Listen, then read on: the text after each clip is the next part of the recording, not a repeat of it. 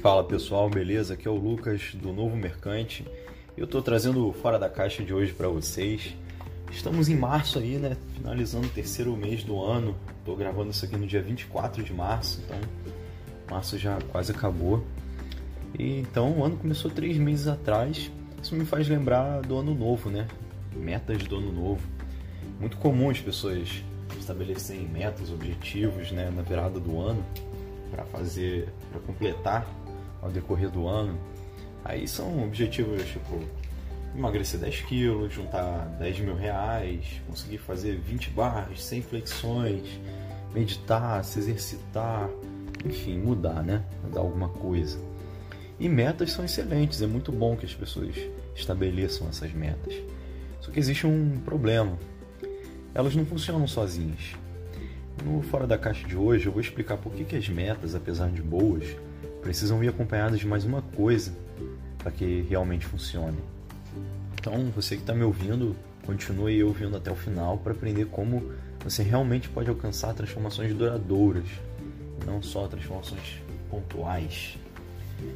Você com certeza conhece ou já ouviu falar de alguém que fez dieta e geralmente com o objetivo de perder, por exemplo, 10 quilos. Que acontece que a pessoa se esforça, come pouco, vive miserável, sofre e alcança a meta dela, muitas vezes.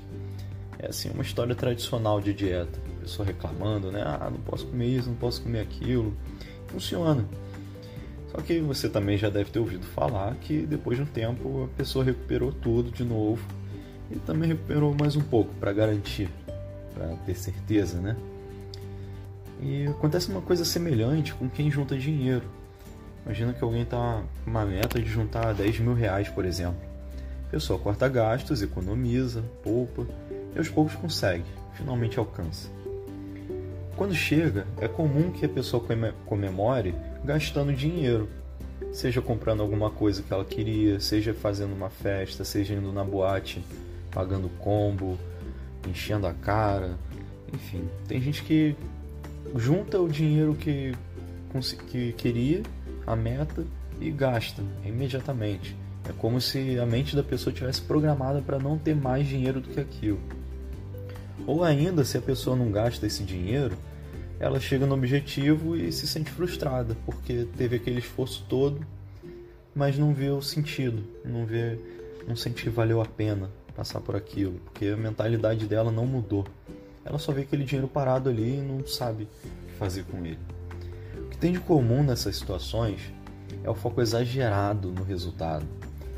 Com isso, as pessoas não prestam atenção na jornada.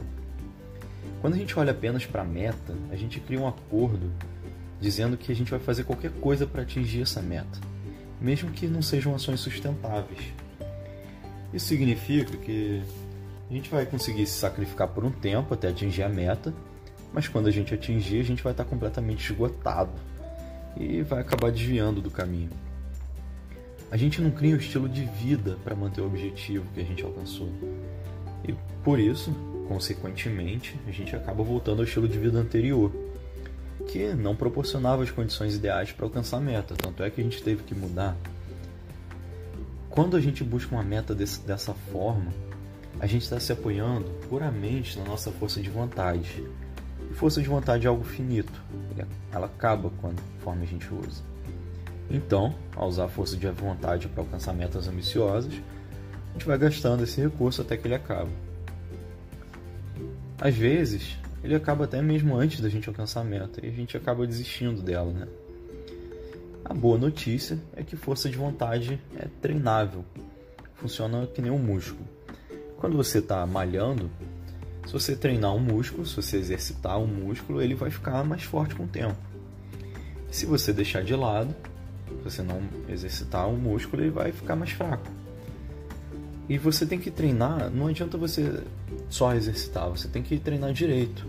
Se você chegar na academia hoje, tentar, você nunca malhou, imagina que você nunca malhou, você vai na academia tenta levantar um peso de 200 quilos. O que, que vai acontecer? Você vai se machucar, seu músculo vai se machucar. É a mesma coisa com a força de vontade. Se você tentar fazer um esforço absurdo que está além da sua capacidade atual, sua força de vontade vai acabar e você vai ficar exausto. Então, você precisa treinar a força de vontade aos poucos, da maneira correta. Não adianta você querer usar toda a sua força de vontade de uma vez só, num dia, achando que vai ficar mais forte. Você só vai se esgotar e o progresso vai buraco abaixo. Então, aí é que entram os hábitos. A melhor forma de, forma de treinar sua força de vontade é através de hábitos. A melhor forma de usar metas é associar uma meta a um hábito. Por quê? Quando você associa a meta a um hábito, você cria um hábito para cada meta que você estabeleceu, e dessa forma você vai treinar sua força de vontade aos pouquinhos e vai criar um estilo de vida que vai condicionar você a manter aquela meta, manter aquele, novo estado que você estava buscando.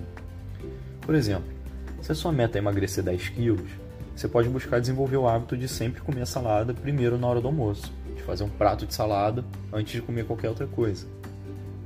Se a sua meta é correr uma maratona, você pode criar o hábito de correr todo dia de manhã assim que acorda. E aí você vê lá o tempo que você vai correr, a distância. O importante é criar o hábito de correr. Depois você vai refinando esse hábito. Se sua meta é conseguir trocar, tocar uma música difícil no violão, você pode criar o hábito de tocar 15 minutos de violão todo dia depois do almoço. A grande sacada aqui é associar hábitos a metas. É assim que você muda o seu estilo de vida. E quando você atingir aquela meta, você vai cons conseguir sustentar, porque você vai ter uma vida diferente, vai ter criado os hábitos diferentes. Além disso, você vai exercitar a sua força de vontade aos pouquinhos. Ao invés de fazer um esforço muito grande de uma vez só, você vai fazer um esforço menor todo dia. E você não precisa se preocupar em estabelecer um, criar um hábito já muito forte, muito grande desde o início. Você pode ir evoluindo o seu hábito com o tempo. Se o seu hábito começou como tocando 15 minutos de violão depois, todo dia depois do almoço, com o tempo você pode ir evoluindo para 20 minutos, meia hora, uma hora, até que você vai tocar violão por um tempo aí que você achar satisfatório e nem vai parecer que você está fazendo esforço, você não vai sentir que está fazendo esforço. É claro que você pode emagrecer 10 quilos ficando alguns dias sem comer, pode conseguir correr uma maratona fazendo um protocolo super intenso de treino que você nunca mais vai seguir depois. Você pode aprender uma música difícil no violão focando dois dias inteiros em aprender aquela música. Mas a tendência é que, mesmo que você consiga alcançar seu objetivo, você pare de se esforçar para essas coisas quando atingir a meta, porque a sua força de vontade acabou. Então aquilo não é uma coisa que você vai ter consigo para sempre. Você vai atingir o objetivo e pronto, acabou. Cadê que você vai conseguir correr uma maratona de novo? Você vai ganhar os 10 quilos de novo e vai esquecer a música difícil no violão. Ou não vai aprender mais nenhuma. Por isso que é importante a criação de hábitos. Assim você muda o seu estilo de vida, você cria um estilo de vida que sustenta aquele objetivo que você queria alcançar. Quando você atinge metas através da criação de hábitos, você não só atinge uma meta, você muda quem você é e muda para melhor se você criar uma meta boa e hábitos bons. Então essa é a lição do Fora da Caixa de hoje. Sempre associe um hábito a uma meta. E se você quer saber mais sobre como formar hábitos, sobre como usar hábitos ao seu favor, eu recomendo a leitura do livro O Poder do Hábito. A gente tem um link de afiliado no nosso site, se você quiser comprar e ajudar a gente, é só comprar pelo nosso link. Além disso, eu recomendo um livro Fat Loss Happens on Monday. Se você sabe ler inglês ou está aprendendo inglês e quer aprender sobre como implementar hábitos na sua dieta, esse livro é excelente. Também tem um link de afiliado no nosso site. E por último, gostaria de indicar o livro A Sutil Arte de Ligar o do autor Mark Manson. Eu indico esse livro aí porque foi um artigo dele que me inspirou a fazer esse fora da caixa onde ele fala sobre exatamente essa questão de associar hábitos às metas. Então você pode encontrar o link de afiliado do livro dele e do artigo que eu li.